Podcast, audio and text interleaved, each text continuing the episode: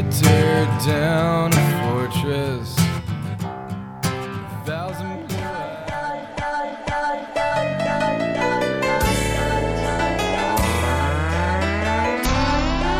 Buenas noches amigos, bienvenidos a Luna Morena.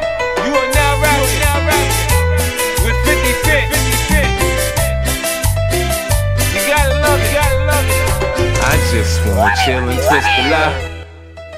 Bienvenidos a esta noche fantástica, ¿eh? Noche de sábado para disfrutar.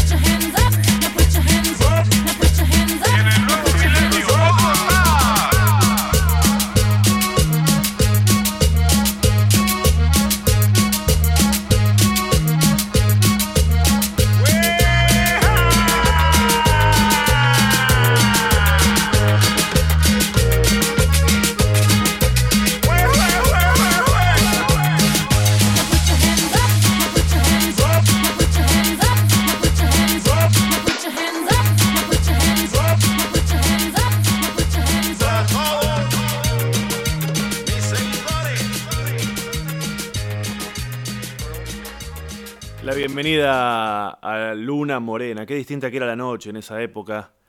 Eh, o qué distintos que éramos nosotros. La verdad que no sé. Desconozco, estoy muy alejado de todo lo que tiene que ver con la movida de la noche. Hace añares que no salgo. Por suerte, signos de la edad. Che, bueno, bienvenidos. Episodio número 18 de Ezequiel está en la hierba. El episodio anterior estuve charlando con Nico García Hume. Mucha gente lo ha escuchado, me escribieron muchos comentarios al respecto. Les, les quiero. ¿Qué pasó? ¡Boneta! Les quiero agradecer este, los comentarios de la gente que estuvo escuchando. Vamos a hacer un breve repaso por las formalidades de este episodio. El teléfono para el que tienen que usar para escribirme eh, desde cualquier lugar del mundo vía WhatsApp es el más 54911 2346 0759 más 54911 2346 0759 les recuerdo que estoy todos los sábados a la medianoche en el Belma Café. Están dando muy bien la función. Están saliendo buenísimas. Las entradas están en Ticketek. Cómprenlas con tiempo porque porque se está llenando el teatro. Estoy muy contento con eso. Así que los sábados estoy ahí en como es, en el, en el Belma Café ahí en, en Palermo.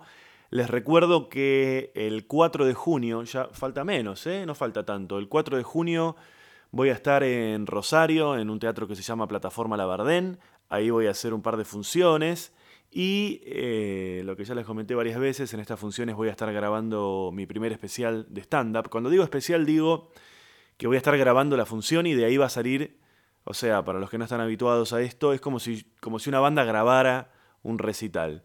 O sea, voy a, grabar la función con un montón de cámaras y un equipo de filmación y qué sé yo. Y, de ahí va a surgir un video que todavía no sabemos dónde, dónde va a terminar, pero seguramente en algún lugar para que la mayor cantidad de gente posible la pueda, lo pueda ver. El lunes pasado estuve en Rosario, eh, hicimos como una especie de avanzada Fuimos con el equipo con el que vamos a filmar, a ver todas las cosas ahí en el teatro, estuvimos chequeando todas las luces y demás, porque cuando uno. Cuando filmás una función hay que hacer modificaciones en la luz, eh, que bueno, no son las ideales para hacer la función. No, perdón, no, no, está bien lo que estoy diciendo. No es que no son las ideales, pero la puesta de luces, la forma en la que se ponen las luces y las intensidades, cuando uno necesita filmar, eh, es muy distinto a una función común y corriente. Así que tuvimos que ir ahí a hacer lo que se llama puesta de luces, que es probar y adaptar todas las luces para, para que esté todo bien ahí en el rodaje. Fuimos con el, con el director y con el grupo de. con el equipo de producción, a ver todo lo que vamos a, necesitar. Eh, así que ya está todo perfecto, va a salir buenísimo. Aproveché para hacer algunas notas, estuve en algunos programas de radio y de tele y demás. Así que ese fue mi paso ahí por... eh, ¿Por dónde? Por... eh, por este lugar de Rosario, plataforma, plataforma Labardén. Y nada, estuvimos comiendo ahí un. ¿Qué fue? Un locro del primero de mayo, sí, locro del primero de mayo, pues fue el lunes primero de mayo que estuvimos por ahí. Así que recuerden, el 4 de junio saquen sus entradas, las entradas están en comedia.com.ar y si no, están en la boletería del teatro que les voy a decir. Ya les digo dónde es la boletería del teatro y los horarios. A ver, a ver, a ver, a ver. Acá estamos, mirá. Para, para Plataforma Labardén, Sarmiento y Mendoza. Los horarios de la boletería son de lunes a viernes de 10 a 13 y de 16 a 20. Y los sábados de 10 a 13. Ahí van a poder comprar las entradas o si no directamente por comedia.com.ar mientras me llega un mensaje que me lo escribió eh, Gabriel diciéndome, a ver, eh, sí, le tengo que responder.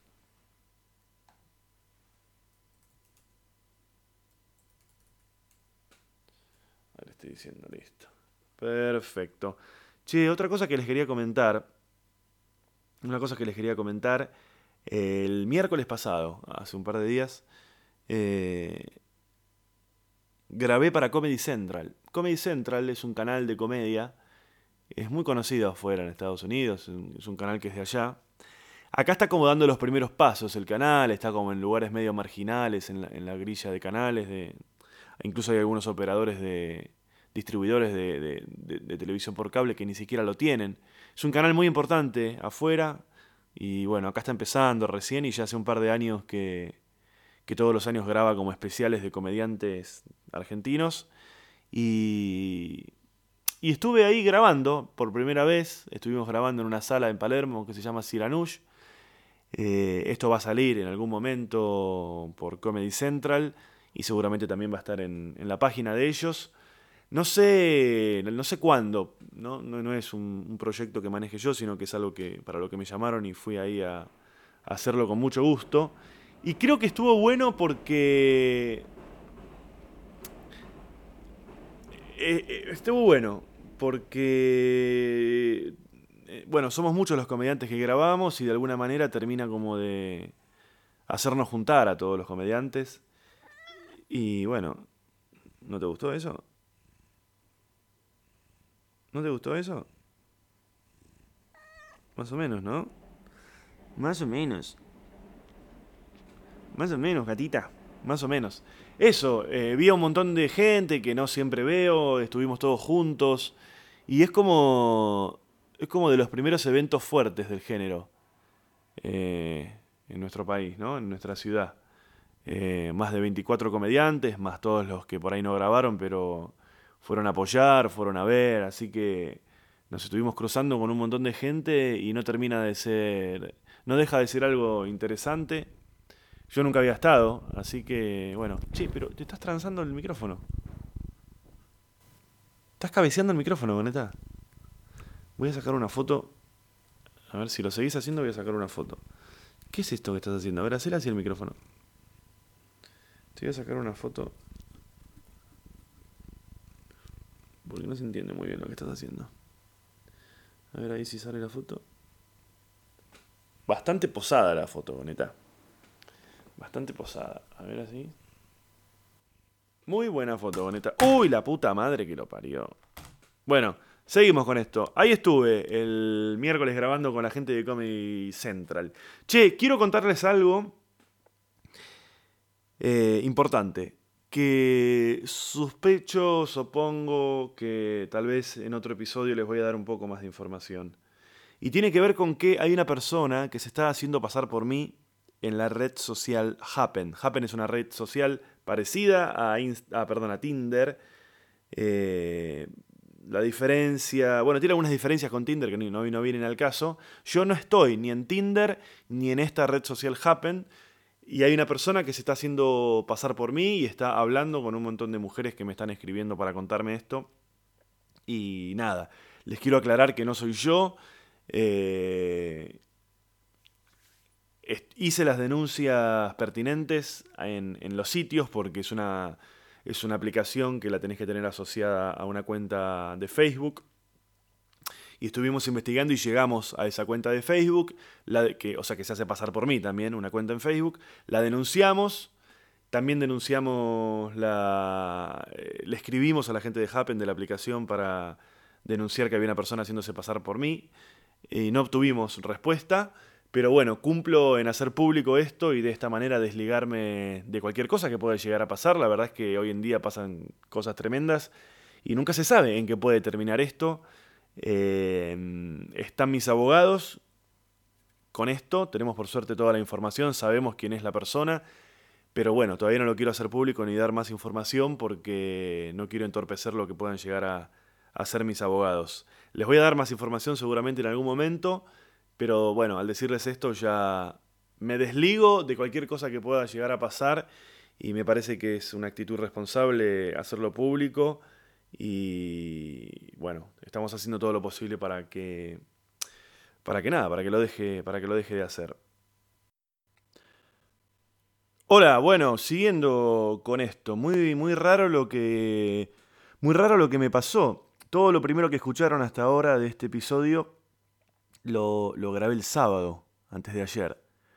Por lo general grabo los domingos yo, y, y el sábado me dieron ganas de grabar, empecé a grabar y bueno, hice todas esas pavadas que escucharon en la primera parte de este episodio. Se supone que tenía que seguir grabando el domingo, que es el día en el que grabo, y bueno, ahora es lunes, ayer domingo no, no, estuve al pedo todo el día y sin embargo no pude, no pude grabar. Ayer domingo me quedé dormido tres veces en mi casa. Tres veces.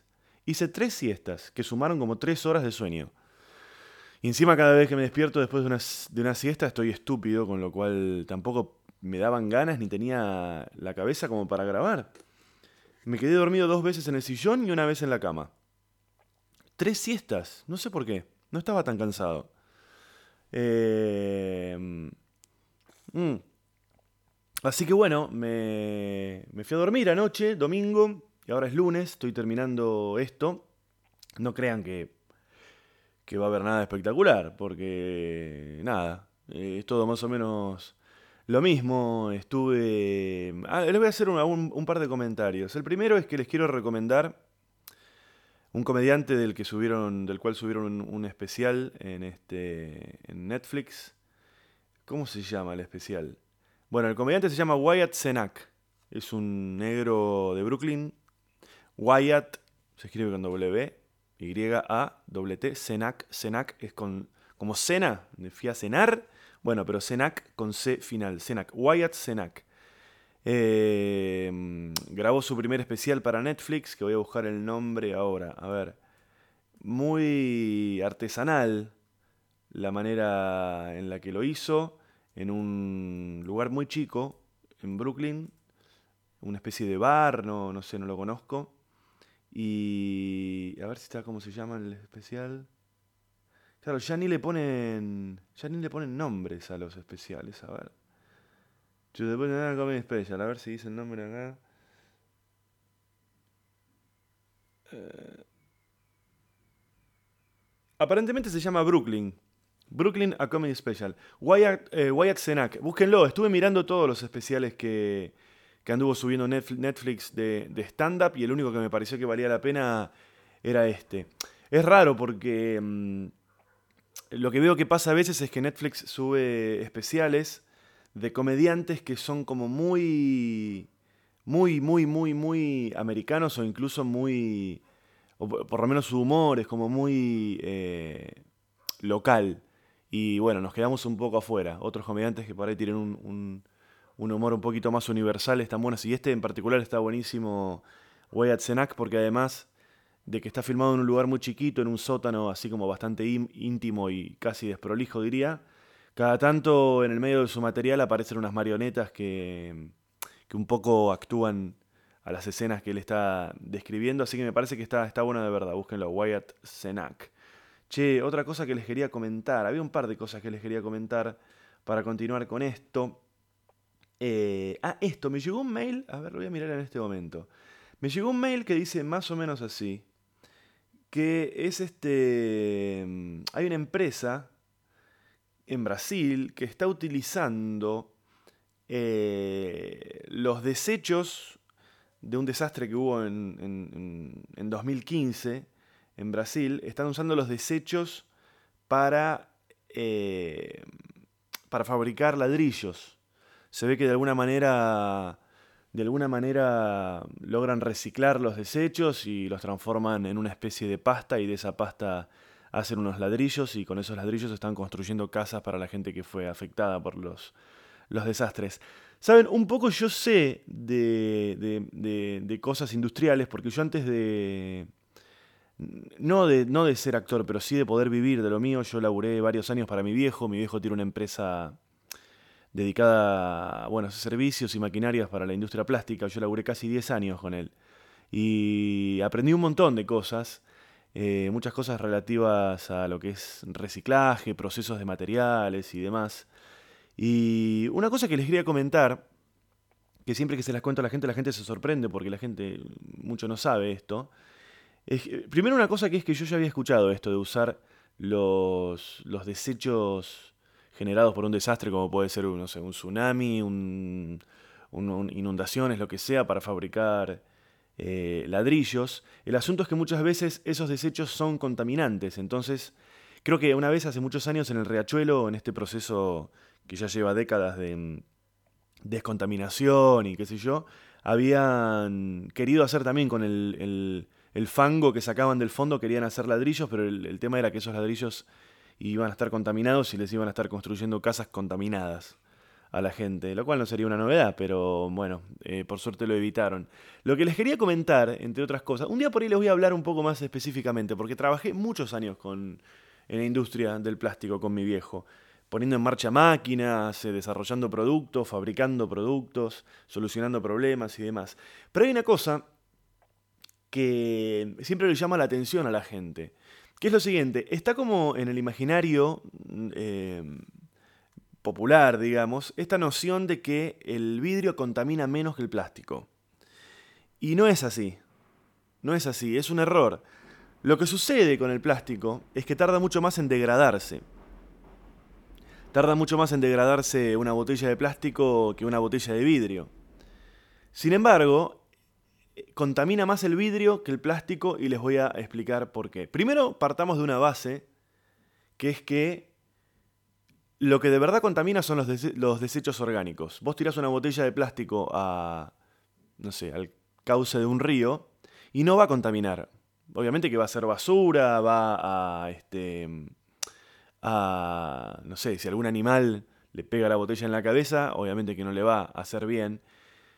Y va a tardar mucho más en degradarse que una botella de vidrio. Pero ¿qué es lo que sucede? Cuando nosotros hablamos de contaminación y de cuánto contami- contamina el vidrio y de cuánto contamina el plástico, no hay que pensar solamente en ese residuo hogareño que uno tira, y puede ser de plástico o de vidrio, sino que lo que hay que pensar es cuánto contaminan esas industrias. Y la industria del vidrio es una industria que contamina mucho más que la del plástico, porque básicamente para fabricar algo de vidrio hace falta muchísimas más energía que para fabricar algo de plástico. Para fabricar una botella de vidrio hacen falta esos hornos, no sé, de vidrio no conozco tanto, ¿no? Pero hacen falta esos hornos para calentar el vidrio y fundirlo y qué sé yo. Y la industria esa contamina mucho más que la industria del plástico. La industria del plástico es una industria bastante limpia, es una de las razones por las cuales eh, creció tanto eh, nada, desde que existe el plástico, hace más de 100 años, el plástico es un derivado del petróleo. Y la industria del plástico es una industria que no contamina tanto, porque tiene un altísimo porcentaje de materiales que se recuperan, es muy poco el residuo que generan las- la industria del plástico. Estoy hablando en términos generales, ¿eh? estoy hablando en términos generales y estoy hablando de cuando se hacen bien las cosas. Obviamente que toda industria genera contaminación y demás, pero la industria, la industria de la, mm, la industria del, del- plástico contamina mucho menos que la de que la de la mm, que la del vidrio para la cual hace falta mucha más energía y generar esa energía generar esa energía es lo que contamina mucho más. ¿Se entiende lo que digo? Creo que sí, ¿no? Si vos necesitas mover una planta que fabrica botellas de plástico vas a necesitar mucha menos energía que una planta que fabrica botellas de vidrio y la generación de esa energía, no es que la planta la genere la energía, pero la, la- toma de algún lado, ya sea de la red eléctrica, de la red de gas o lo que sea, esa planta va a consumir mucho más. Y la producción de esa energía en las plantas termoeléctricas, en, en- en las usinas eléctricas, eh, eh, es lo que termina contaminando mucho más que la industria del plástico. Y también lo que es importante es lo otro. Cuando yo tiro un pedazo de pollo a un río, ahí estoy contaminando. Lo que genera el vidrio, el plástico o cualquier otro material es basura. Salvo que sean materiales radioactivos o que tengan alguna cuestión química jodida, lo que generan es basura, pero obviamente que es una cagada y vemos cómo sacan toneladas de basura de los ríos a veces y demás. Eh, pero más o menos es esa la idea. Obviamente que todo contamina, nosotros contaminamos y demás. Eh, qué genialidad lo que estoy diciendo. Pero bueno, digo esto y me cebo un mate más. Che, este... A ver, les voy a contar. Yo estuve mm, como 10 años laburando con mi viejo en esto. No en esto en particular, pero sí en la industria del plástico. Y... A ver, estoy pensando curiosidades. Hay, básicamente tres maneras de procesar los plásticos. O sea, hay tres tipos de productos que mm, estoy hablando básicamente, ¿no? Después hay otros, otros más por ahí un poco más periféricos, no tan este que no, no- no- son muchos porcentualmente hablando, pero básicamente hay tres formas de fabricar productos de plástico. Hay tres tecnologías y cada una se aplica para distintos productos. Una, las más difundidas, la, la primera es lo que se llama inyección, la inyección es un sistema muy simple de moldes que cierran y la máquina le inyecta adentro de ese molde el plástico derretido. La misma máquina derrite el plástico, por decirlo de una manera burda, no es esa la palabra, pero bueno, lo derrite. El plástico, la materia prima viene en pellets. Imagínense como si fuese el alimento balanceado de los, de los, de los perros, de los gatos, pero mucho más chiquito, como del tamaño de un arroz o un poco más. Por lo general vienen los colores, que lo que se llama el color virgen, que son materiales casi sin color. eh, y a ese material se le agregan colorantes para lograr el color que uno quiera en esa pieza. Y la máquina lo que hace es un molde que cierra y por un pico ingresa el plástico ya derretido y coloreado, entonces eh, ingresa a presión, entonces naturalmente esa presión hace que el material plástico derretido se esparza por todo ese molde y adquiera la forma de ese molde. El material viene derretido a muy alta temperatura y el molde está refrigerado, está frío, entonces automáticamente ese plástico se enfría y queda rígido con la forma de, mm, de, ese molde. La rigidez va a depender del, material y los aditivos que se usen. Y este tipo de procesos se usa para fabricar piezas como, digamos, no sé, las tapas de gaseosas. La mayoría de las piezas son inyectadas, no sé, un cenicero, una carcasa de una computadora, una, una tecla de un teclado. eh, hay un montón de... La mayoría de las piezas son inyectadas. Eh, y hay, una, hay una, una curiosidad que también a muchos les llama la atención. Si ustedes se fijan, la mayoría de las piezas plásticas, por ejemplo, yo tengo acá delante mío, adelante de mí, no se dice adelante mío, mío es el libro. Lo que estoy viendo está delante de mí. Por ejemplo, acá estoy viendo, les voy a decir una curiosidad. A ver, a ver, a ver, a ver, a ver. La mayoría de las piezas plásticas, si uno les busca, a ver, si te tomas un poco de paciencia, mira, a ver, vamos a ver esto, la tapa. Claro, acá está, mira, estoy mirando la tapa de un envase que tengo acá. Ustedes siempre van a encontrar en la mayoría de las piezas plásticas un número, un número que está oculto. Por lo general está como en la parte trasera de la pieza. Ese número eh, les sirve a los fabricantes para lo siguiente. Los moldes de plásticos tienen más de una cabida. O sea, ¿qué significa esto? Que cuando la máquina eh, inyecta el material, no tiene solamente una... No es que fabrica una pieza a la vez, fabrica seis piezas, digamos, iguales en ese molde. Entonces cierra el molde, inyecta y fabrica seis tapas, seis platos, seis cajas, lo que sea. ¿Para qué sirve ese número?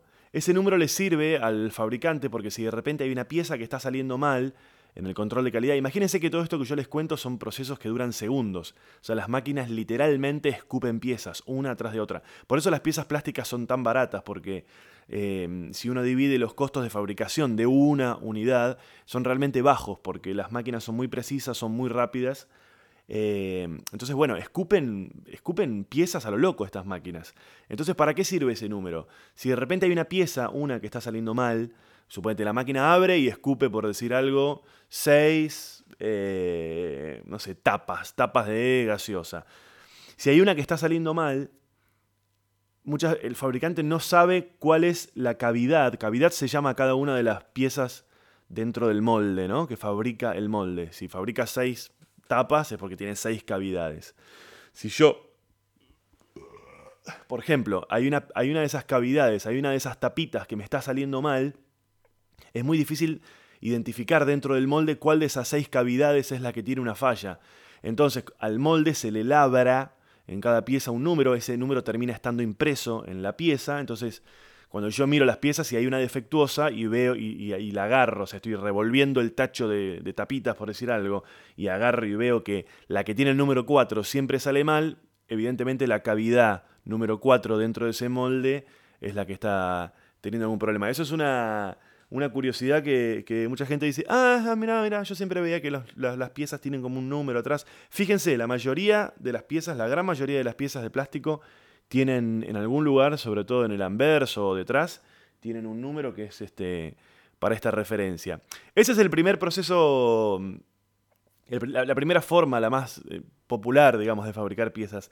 Hay otra manera, que es lo que se llama extrusión. Extrusión es un, un concepto parecido, ¿vieron la máquina de... mm, La máquina que para fabricar este eh, pastas, tipo la, la que hace fideos y, y toda esa cosa, que es como una especie de... mm, O sea, metes la masa por un lado y por la otra punta tiene un cabezal y va saliendo el fideo, digamos, o como trabaja una manga de decoración de tortas, o como trabaja una máquina de picar carne, que entra la carne por un lado y sale por la otra. Bueno, el sistema de extrusión es un sistema similar a ese, pero industrial, mucho más grande y bla, bla, bla que básicamente lo que hace, eh, bueno, la máquina procesa la materia prima, la derrite, como decíamos antes también con la inyección, y después por la misma presión que tiene la máquina, va saliendo por un extremo el material derretido y en ese extremo se le coloca lo que se llama un cabezal, y de acuerdo al cabezal que uno ponga en ese extremo, es lo que uno fabrica. Esto es un- una tecnología que se usa, por ejemplo, para la fabricación de caños. Eh, básicamente, imagínense una máquina que fabrica caños. Perfiles también. Eh, los perfiles, no sé, un perfil puede ser un zócalo, puede ser eh, eh, un tipo cable canal, ubican cable canal, bueno, todo ese tipo de piezas se fabrican con esto que se llama extrusión.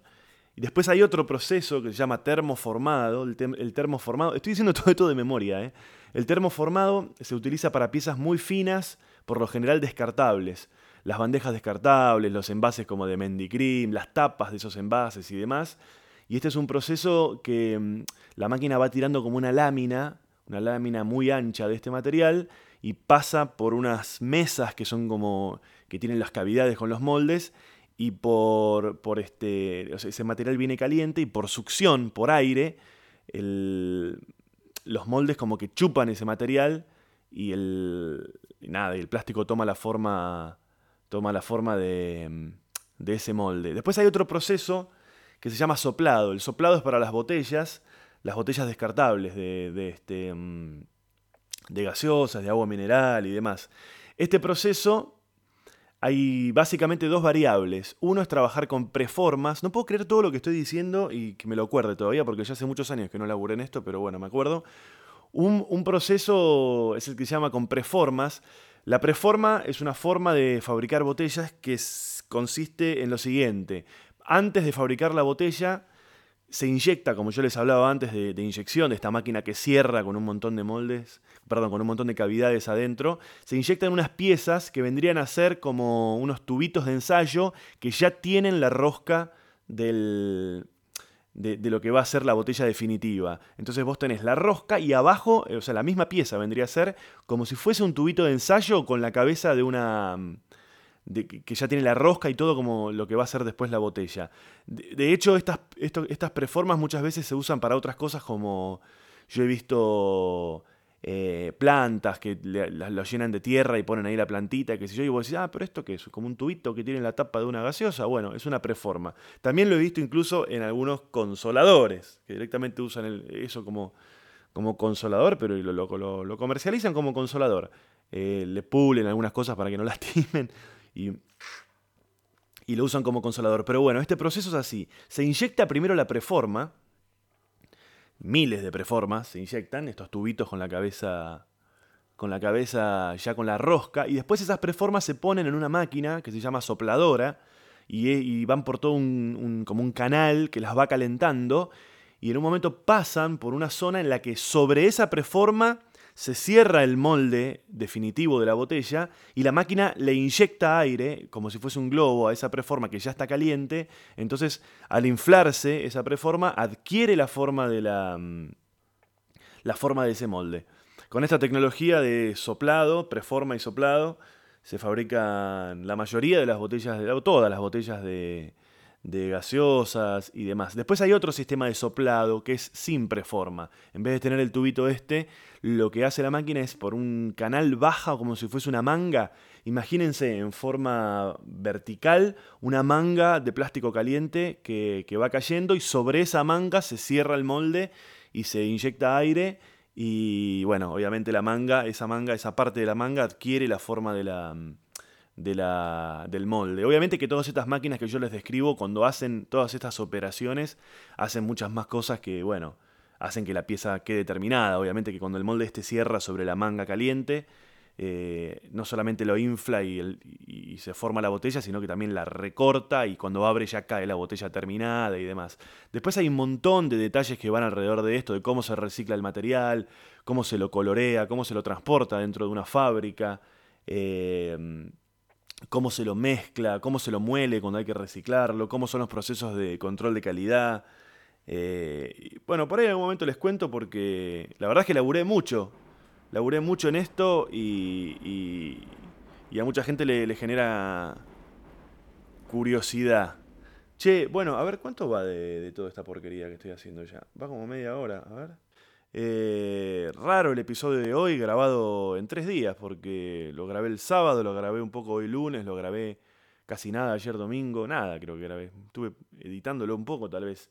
Así que un, un capítulo medio raro, medio tonto, pero que tiene una particularidad, que por lo menos es corto.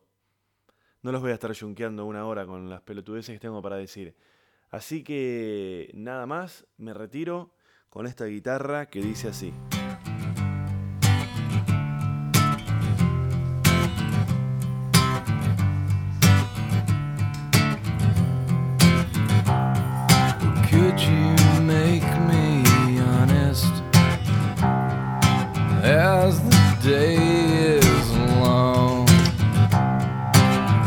Could tear down a fortress